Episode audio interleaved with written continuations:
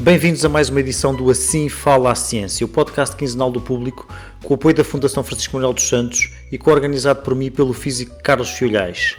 Meu convidado desta semana é o engenheiro aeroespacial João Lousada, formado no Instituto Superior Técnico em Lisboa. Trabalha hoje no Centro de Controlo Columbus, em Munique, na Alemanha, onde lidera o grupo de controladores de voo do Centro Alemão de Operações Espaciais, que gera o módulo Columbus, que é uma parte da Estação Espacial Internacional. É também astronauta análogo, ou seja, participa em missões na Terra em ambientes semelhantes aos de outros planetas, Marte em particular, e é candidato a astronauta da ESA, a Agência Espacial Europeia. Olá, João Lousada, bem-vindo ao Assim Fala a Ciência.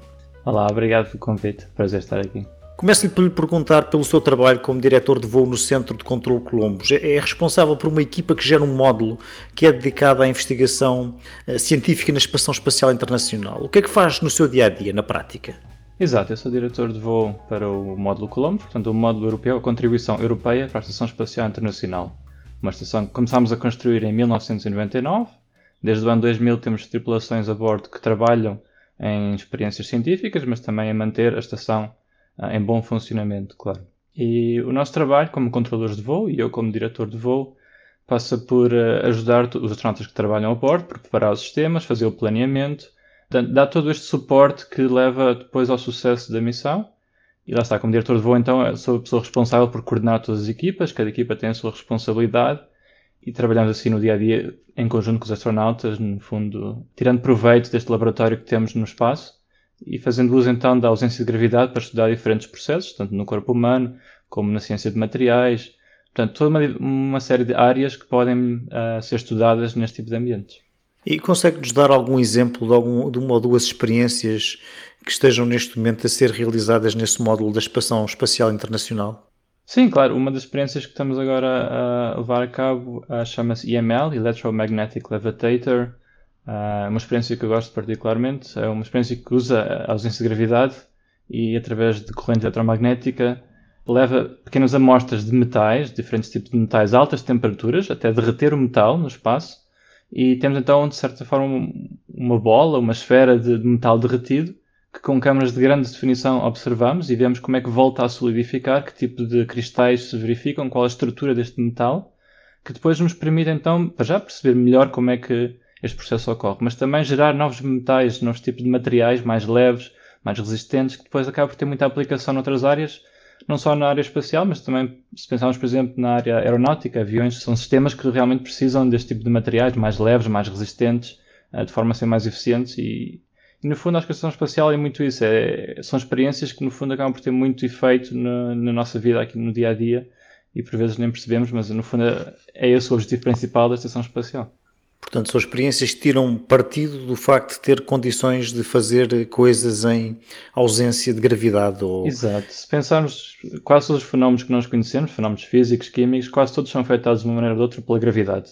E retirando essa componente da gravidade é interessante perceber mais sobre esses fenómenos, aprendemos mais sobre o, que realmente está detrás desses fenómenos e, e, é muito interessante aprender mais sobre estas áreas. E já falou hoje com algum astronauta? Hoje, por acaso, não. Hoje uh, é meu dia de folga, digamos. Mas falamos no dia a dia, claro. Tem que ser um trabalho em conjunto, é um trabalho de equipa e temos comunicação permanente e, e claro, temos que manter essa comunicação de forma a que tudo corra bem. O João faz de alguma maneira companhia aos astronautas também. Eles estão um bocadinho sozinhos lá em cima na Estação Espacial Internacional, ou isso é, ou é uma coisa estritamente profissional?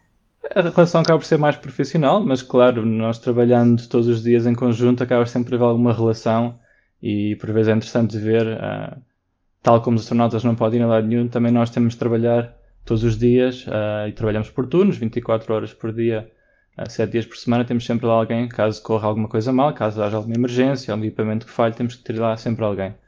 Então essa relação ao longo do tempo vai se desenvolvendo, claro, e é interessante ver, principalmente em épocas como talvez no Natal, em que temos lá os controladores a trabalhar, ao mesmo tempo que os astronautas também estão lá, e por vezes falamos de telefonemas, falamos uns com os outros e, e partilhamos de certa forma essa, essas épocas especiais também com os astronautas. O João também é um astronauta análogo, ou seja, participa em simulações na Terra que procuram aproximar-se das condições que os astronautas poderão encontrar noutros planetas. Eh, que experiências é que foram essas em que participou? Este tipo de missões são missões que procuram lá estar testar o equipamento, os procedimentos, a maneira de operar que nós queremos utilizar em Marte. Uh, Marte está bastante longe e traz bastantes novos desafios, uh, começando pela distância. Estamos a falar de uma missão de cerca de dois anos.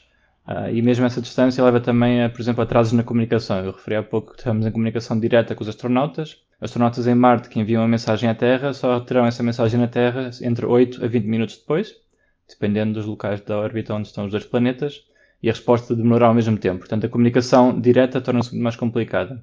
E são esse tipo de desafios, esse tipo de problemas que nós queremos já começar a aprender e queremos começar já a querer encontrar, digamos, porque muitas vezes as coisas são imprevisíveis e queremos então encontrar o máximo número de problemas nestas missões. Ah, temos muitas, muitas experiências e algumas interessantes são, por exemplo, do ponto de vista psicológico, como é que uma equipa ao longo do tempo se desenvolve estando isolada do resto do centro de controle, por exemplo, mas também do resto da família, dos amigos, e estando esta, equipa isolada durante um longo período de tempo, como é que a dinâmica da equipa se desenvolve, como é que os fatores psicológicos se desenvolvem. Procuramos também, uh, lá está, experiências do ponto de vista geológico, porque a diferença entre a estação espacial e o que foram, por exemplo, as missões Apollo e o que serão no futuro as missões a Marte será o, o ponto de vista geológico, a exploração geológica, aprender mais sobre a história desse planeta e perceber no caso de Marte em particular, e é um dos principais motivos por queremos ir a Marte, se a vida de facto poderá ter surgido em Marte, e se poderá ainda existir talvez, é uma das principais razões por queremos explorar Marte, e é uma das principais diferenças de, da investigação que fazemos no dia a dia na Estação Espacial Internacional. E, e, essas, e essas simulações como astronauta análogo, em que tipo de ambientes ou contextos é que elas são realizadas?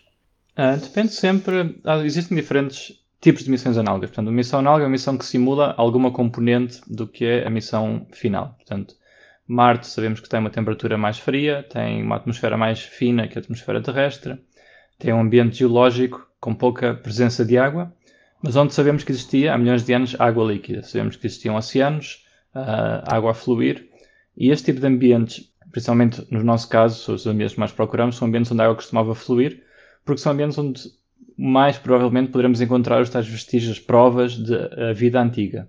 Então procuramos muito como é que exploramos este tipo de ambientes, que tipo de coisas vamos procurar. Por exemplo, utilizamos o que nós chamamos de Geopenetrating Radars, GPR, que são radares que procuram então no subsolo que tipo de materiais existem. Podemos encontrar, por exemplo, presença de água subterrânea, ou outro tipo de materiais debaixo do subsolo. E então esse tipo de experiências permite-nos aprender mais sobre como é que iremos explorar este ambiente. Tivemos também experiências nos glaciares da Áustria, em Kaunertal, onde procuramos então, neste ambiente que já é mais frio, com uma atmosfera mais fina, a 3 mil metros de altitude, não é tão fina como em Marte, claro, mas é um, um pouco um passo nessa direção, um pouco um passo de simular as condições de Marte e permitiu-nos, por exemplo, procurar que tipo de vida, que tipo de bactérias sobrevivem nestes ambientes, para perceber também que tipo de vida e que tipo de bactérias poderemos procurar em Marte e poderemos encontrar em Marte como prova de vida uh, passada ou presente. Atualmente o João também está envolvido numa candidatura a astronauta da Agência Espacial Europeia. O que é que é preciso para ser astronauta? Sim, eh, estou envolvido no sentido de sou um candidato, não acho que tenha mais probabilidade de, de que outros candidatos, mas lá está, conheço também o processo do ponto de vista de candidato, digamos. E também, claro, como colega de ter trabalhado com astronautas no, no dia a dia durante já alguns anos. Existem, claro, os requisitos mínimos para ser astronauta. Existe uh, o facto de ser preciso ter um mestrado numa área científica, a medicina ou um piloto de testes, por exemplo. Existe o requisito de ter 3 anos mínimos de experiência, falar fluentemente inglês, ter uma boa condição física. Todos esses fatores são, claro, importantes. Uh, e depois existem alguns, uh, o que nós chamamos de soft skills, que de facto é preciso desenvolver, e muitas vezes se desenvolvem noutras áreas, como, por exemplo, no mergulho, pilotos uh, são também pessoas que estão expostas a estes ambientes de. No fundo, são ambientes de stress, de pressão de tempo, onde é preciso atuar calmamente, mas com precisão, saber actuar sobre, nestes ambientes de pressão e, e reagir corretamente, decidir corretamente, gerir o risco, e muitas vezes o risco é a nossa própria vida, e geri-lo de forma correta. E no fundo, são algumas das características que são necessárias para ser astronauta. Claro que existem também fatores fora do controle das pessoas, como por exemplo fatores médicos, existem um, testes médicos bastante detalhados que vão verificar de facto que a pessoa não tem algum problema, alguma condição que se possa desenvolver, porque estando seis meses na Estação Espacial Internacional ou dois anos numa missão a Marte, e havendo algum problema médico, torna-se muito complicado ter o, a assistência uh, necessária e ter o, os bons cuidados que teríamos num hospital aqui na Terra, como se pode entender. Mas como disse, sou apenas mais um candidato e veremos o que acontece, mas acho que vale sempre a pena tentar e, e posso até encorajar as pessoas que estiverem a ouvir, se calhar, que cumpram estes requisitos mínimos que de facto tentem, porque nunca se sabe e não devemos ser nós a dizer que não, acho que vale sempre a pena tentar. E como é que é o processo de seleção? É mesmo possível que haja um astronauta português? Eu acredito que sim, eu acredito que se... existem pessoas qualificadas em Portugal com excelentes preparações, excelentes atividades noutras áreas ou até mesmo na área espacial, mas no fundo não tem que ser na área espacial e muitos astronautas que nós vemos hoje em dia foram, por exemplo, uh, médicos, cientistas, uh, biólogos, engenheiros e todas estas áreas no fundo podem dar uma boa preparação para o que é ser astronauta. No fundo, o astronauta é uma pessoa bastante polivalente e é preciso ter diferentes experiências para levar a cabo estas missões. E acredito que em Portugal temos muito talento e por isso, é como eu dizia antes, vale sempre a pena tentar e, e acho que temos boas possibilidades de ser um astronauta, porque não? Uh, o processo em si começa por uma fase de seleção, uma triagem inicial, claro, passando depois a testes psicológicos e psicotécnicos. Uh, nessas fases são escolhidas bastantes uh, candidatos já, cerca de 90% serão já escolhidos até esta fase. Depois são feitos mais e mais testes, são feitos testes de dinâmica de equipas, como é que uma pessoa interage dentro de uma equipa em situações por vezes de pressão. Uh, existem testes psicológicos para definir o perfil de uma pessoa, como é que esta pessoa por si mesmo trabalha, se é motivada por si mesmo, se, se prefere trabalhar mais individualmente ou mais em equipa. Existem, no fundo, a ESA quer conhecer muito bem as pessoas que vão selecionar. No final haverá mais este tipo de, de testes médicos que eu referi há pouco, onde fazem de facto eh, bastante detalhadamente exames médicos aos diferentes candidatos. E no fim são então feitas as entrevistas com o painel da ESA, com o diretor-geral da ESA, para selecionar os candidatos finais que serão depois então astronautas para a ESA. Portanto, e quanto tempo é que demora o processo todo e em que fase é que está agora esse processo de seleção? Uh, o processo de seleção está agora ainda na fase inicial, as candidaturas estão abertas ainda até ao final do mês. Portanto, ainda vamos a tempo e os ouvintes ainda vão a tempo de candidatar, só posso encorajar.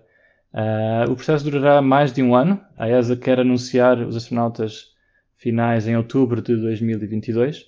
Como eu falei, é um, processo com muitas fases e que demora muito tempo e ouvi dos astronautas da seleção anterior que também uma das virtudes do astronauta, principalmente nesta fase de seleção, é paciência. Poder esperar aquela resposta e, e esperar com tranquilidade e a resposta há de vir. A exploração espacial envolvendo humanos é cara, é complicada e tem riscos para os próprios seres humanos, como referiu. Eh, qual é a vantagem de levar humanos ao espaço? O que é que isso acrescenta às missões robóticas? Uma boa pergunta. Uh, primeiro é preciso perceber que de facto as missões robóticas trazem muito à, à exploração. Permitem-nos ver coisas que os nossos olhos, por exemplo, não veem. Por exemplo, espectros diferentes, uh, verificar o subsolo, Uh, existe muito que as missões robóticas nos trazem sobre a exploração e temos excelentes rovers na superfície de Marte, por exemplo. Ultimamente o Perseverance com o, o pequeno helicóptero Ingenuity que nos tem dado muita, muita informação sobre o planeta de Marte.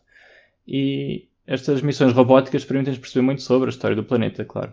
Uh, no entanto, uh, e temos também experiência das missões Apollo, sabemos que ter astronautas juntamente com as missões robóticas é um passo mais na exploração, é algo que nos permite aprender mais ainda sobre a exploração. Se compararmos, por exemplo, uh, um dos rovers que mais tempo esteve em funcionamento na, em Marte, o Opportunity, durante cerca de 7 anos, conseguiu percorrer 20, 25 km no total em Marte e explorar diferentes áreas, aprender muito sobre diferentes áreas, diferentes crateras, diferentes zonas. Mas se pensarmos nas missões Apollo, os astronautas das missões Apollo, com, com o rover que tinham também uh, na superfície da Lua, percorrer a mesma distância em 3 horas.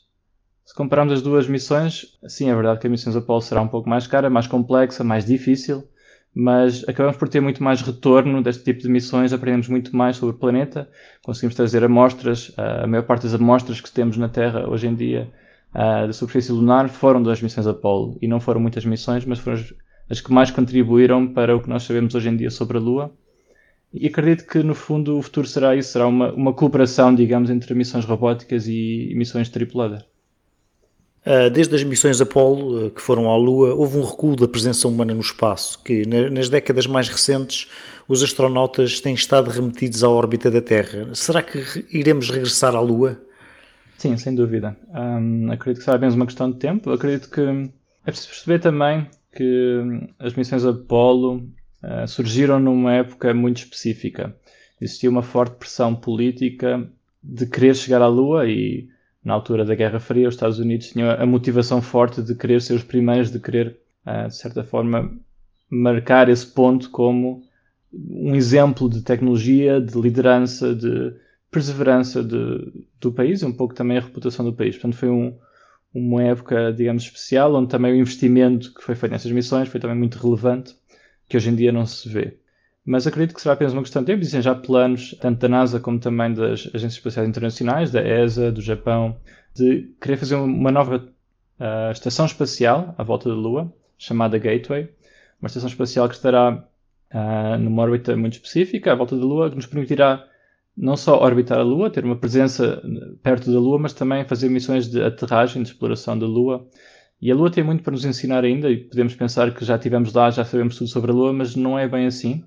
Principalmente uh, se pensarmos nos polos, tanto o Polo Norte como o Polo Sul da Lua, existem pontos muito interessantes uh, onde, devido à inclinação comparativamente com o Sol, existem pontos onde estão permanentemente na luz solar, existem pontos que estão permanentemente na sombra. Esses pontos são interessantes porque pontos onde está sempre luz solar são pontos onde podemos gerar muita energia. Podemos pensar, por exemplo, fazer uma base no futuro onde teremos energia permanente por estarmos diretamente expostos ao Sol durante todo este tempo. Mas nas, nas zonas que têm apenas sombra, são zonas onde poderá ainda existir uh, certos tipos de recursos. Água no estado sólido uh, e outros tipos de minerais que podemos utilizar um dia para produzir, por exemplo, combustíveis ou produzir uh, novos equipamentos, novas estruturas e existe muito ainda sobre a Lua que podemos aprender, e de certa forma a Lua traz muitas oportunidades que não temos aqui na Terra, como por exemplo a, a astronomia. Nós aqui na Terra temos sempre a presença da atmosfera, que distorce de certa forma a vista que nós temos do universo exterior. Podemos pensar em ter um, telescópios, e temos telescópios em órbita terrestre, como o Hubble, que nos tem ajudado a perceber muito sobre o nosso universo, mas tem também alguns algumas limitações por estar em órbita, por estar a mover-se em alta velocidade e ter sempre que adaptar o seu ponto de vista uh, para ter em conta essa órbita.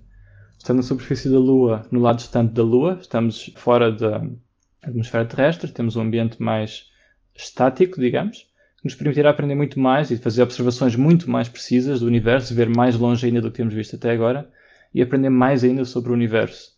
Temos também a preparação para as missões a Marte. É um ambiente, como eu referi um pouco ao início, que uh, é um planeta, é uma superfície que queremos explorar e perceber um pouco como explorar essa superfície, estando ainda em contacto com a Terra, não estando ainda tão longe como Marte, nos permitirá aprender muito sobre a tecnologia que precisaremos, o tempo, os procedimentos que precisaremos para missões a Marte. Precisamente, Marte tem sido apontado como o próximo objetivo da presença humana no espaço. Eh, acha que se vai concretizar? Pessoalmente, iria a Marte? Pessoalmente, iria a Marte? Um, sim, mas é uma decisão que tem muitas implicações, tanto a nível da família, da vida social, que é preciso, claro, contar com esse apoio da família e teria que analisar com tanto a família como os amigos esta situação, esta opção, mas em princípio teria todo o prazer e, e claro, não seria fácil, é preciso ter isso em conta e estar longe da família durante dois anos uh, não é de todo fácil e, e não... Dois anos seria ir e voltar sem passar lá tempo nenhum, certo? Não, seria uma missão, portanto, com as órbitas que temos atualmente, com a tecnologia que temos atualmente, o tempo de duração de uma missão até Marte seriam oito meses, o tempo de regresso são oito meses, mas teríamos que esperar um pouco em Marte, e queremos também estar em Marte, claro, porque esse é o objetivo da missão, de até os planetas estarem no sítio certo da sua órbita, para podermos voltar e a Terra estar onde nós esperamos que ela esteja na sua órbita. Então existe esse período de tempo que leva quase a dois anos de missão no total. Dependerá sempre um pouco exatamente nas datas que iremos, mas será entre dois anos. E lá está, são dois anos em que não temos uh, sequer o, o WhatsApp, o, o, vídeo, a possibilidade de fazer um, uma chamada telefónica, porque mesmo com este atraso de tempo, torna-se impossível fazer uma chamada telefónica. Se tivermos que esperar 10 minutos por uma resposta, rapidamente se percebe que uma chamada telefónica não, não funcionaria. E, mas acredito que sim, acredito que será apenas uma questão de tempo até termos as primeiras pessoas a caminhar em Marte. Acredito que as primeiras pessoas a caminhar em Marte já nasceram, uh, já estarão agora a estudar, talvez no infantário, talvez numa escola secundária, alguns no mundo, numa universidade. Uh, mas as pessoas já nasceram, se pensarmos dessa maneira que uh, de facto o futuro não está tão longe assim e podemos até já conhecer essa pessoa que no futuro irá então dar esses primeiros passos, eh, essa primeira pegada em Marte, que será certamente um momento muito marcante na história. Muito obrigado, João Lousada. Termina aqui mais um Assim Fala a Ciência, um programa em que ouvimos cientistas portugueses pelo mundo. Daqui a duas semanas haverá uma nova edição, estando no meu lugar o Carlos Filhais. Este programa teve o apoio da Fundação Francisco Manuel dos Santos. O público fica no ouvido.